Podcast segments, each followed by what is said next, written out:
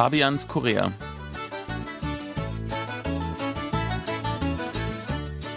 Liebe Hörer, willkommen zu Fabians Korea. Hier im Studio begrüßt Sie Fabian Kretschmer und Sebastian Ratzer. Hallo, liebe Hörer.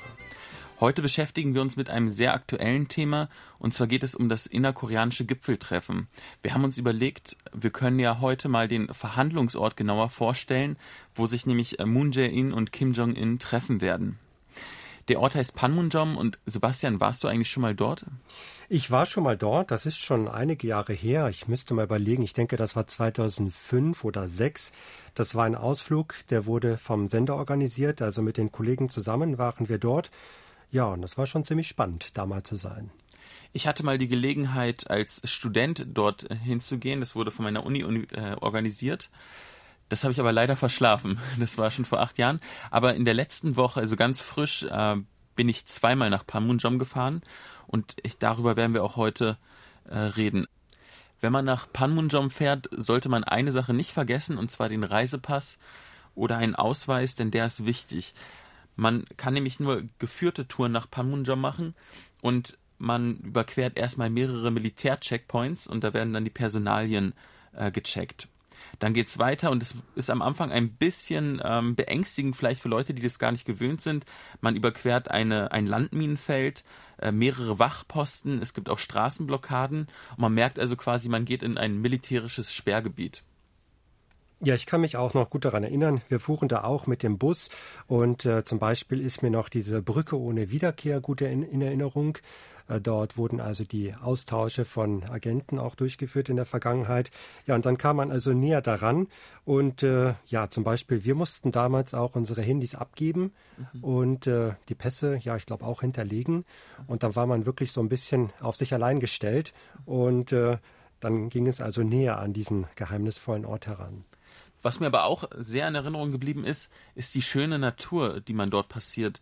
Denn in der DMZ, also in der entmilitarisierten Zone, kann die Natur seit fast 70 Jahren frei wuchern, ohne dass sie von menschlicher Hand berührt wird. Und das ist eigentlich auch gleichzeitig ein sehr schöner, ein sehr idyllischer Ort. Ja, wir hatten auch manchmal darüber berichtet, dass dort gelegentlich Veranstaltungen stattfanden oder Wanderungen ähm, als äh, Events zur Förderung der Wiedervereinigungsstimmung.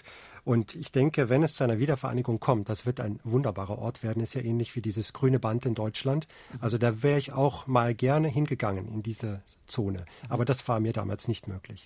Stimmt, genau wie in Deutschland die Berliner Mauer so der symbolische Ort der Trennung des Landes war und dann auch der Wiedervereinigung, wäre dies quasi Panmunjom. Und deswegen finde ich das auch sehr passend, dass sich äh, die beiden Staatsoberhäupte genau an diesem Ort treffen.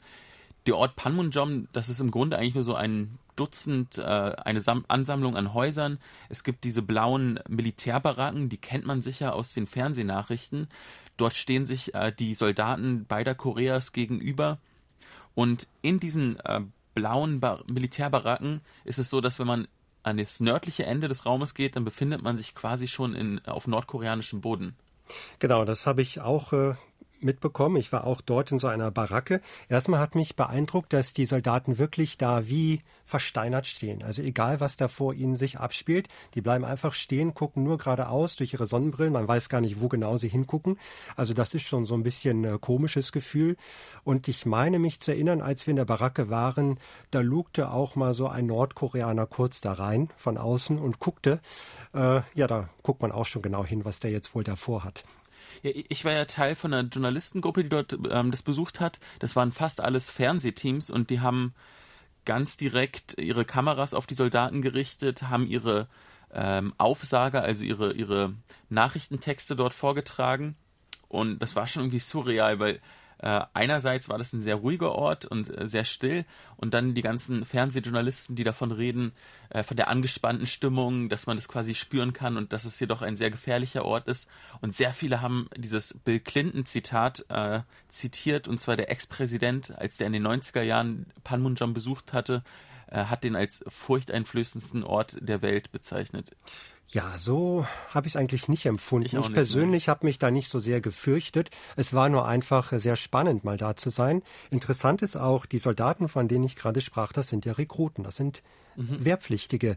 Also das sind schon, dass ich denke, das ist schon so eine Art Elite-Position für einen Wehrpflichtigen, die man erreichen kann. Ja. Da muss man auch verschiedene äh, Überprüfungen durchlaufen. Also da darf in der Familie nie was vorgefallen sein. Man muss wirklich ein absolut vorbildlicher junger Mann sein, dass man dort eingesetzt wird. Plus die Englischkenntnisse wahrscheinlich mhm. auch. Und man sieht es aber, die, die Soldaten sind sehr, sehr jung. Also die meisten sind höchstens Anfang 20. Eine Sache, die vielleicht viele Hörer noch gar nicht so richtig wissen, nur ein Kilometer von, von diesem Ort Panmunjom entfernt gibt es ein Dorf, wo ganz normale Zivilisten äh, leben.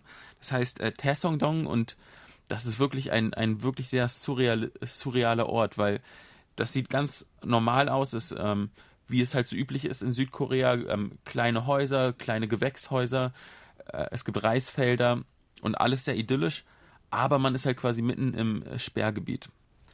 Dort gibt es zum Beispiel ganz normal eine Grundschule, da sind pro Klasse nur fünf Schüler dort, eben weil es halt auch nicht viele Leute gibt. Das Dorf hat bloß 194 Einwohner und die genießen besondere Privilegien, aber auch Erschwernisse im Alltag. Ich komme erst auf die Nachteile zu sprechen. Die Bewohner haben eine Sperrstunde, die müssen bis Mitternacht wieder zurück in ihren Häusern sein. Und natürlich ist es äh, erschwerlich, wenn man immer ähm, Passkontrollen durchlaufen muss, ehe man in sein Heimatdorf kommt oder wieder rauskommt.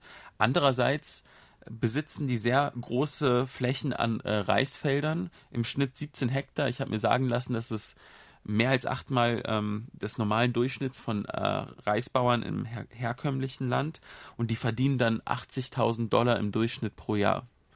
Ja, das ist schon deutlich mehr als der Schnitt. Und ja, sie sind auch von der Wehrpflicht befreit, ist auch wichtig. Und zahlen keine Steuern. Ja, oh, ja, das, ja gut. Aber ich möchte da trotzdem nicht wohnen. Also ich persönlich.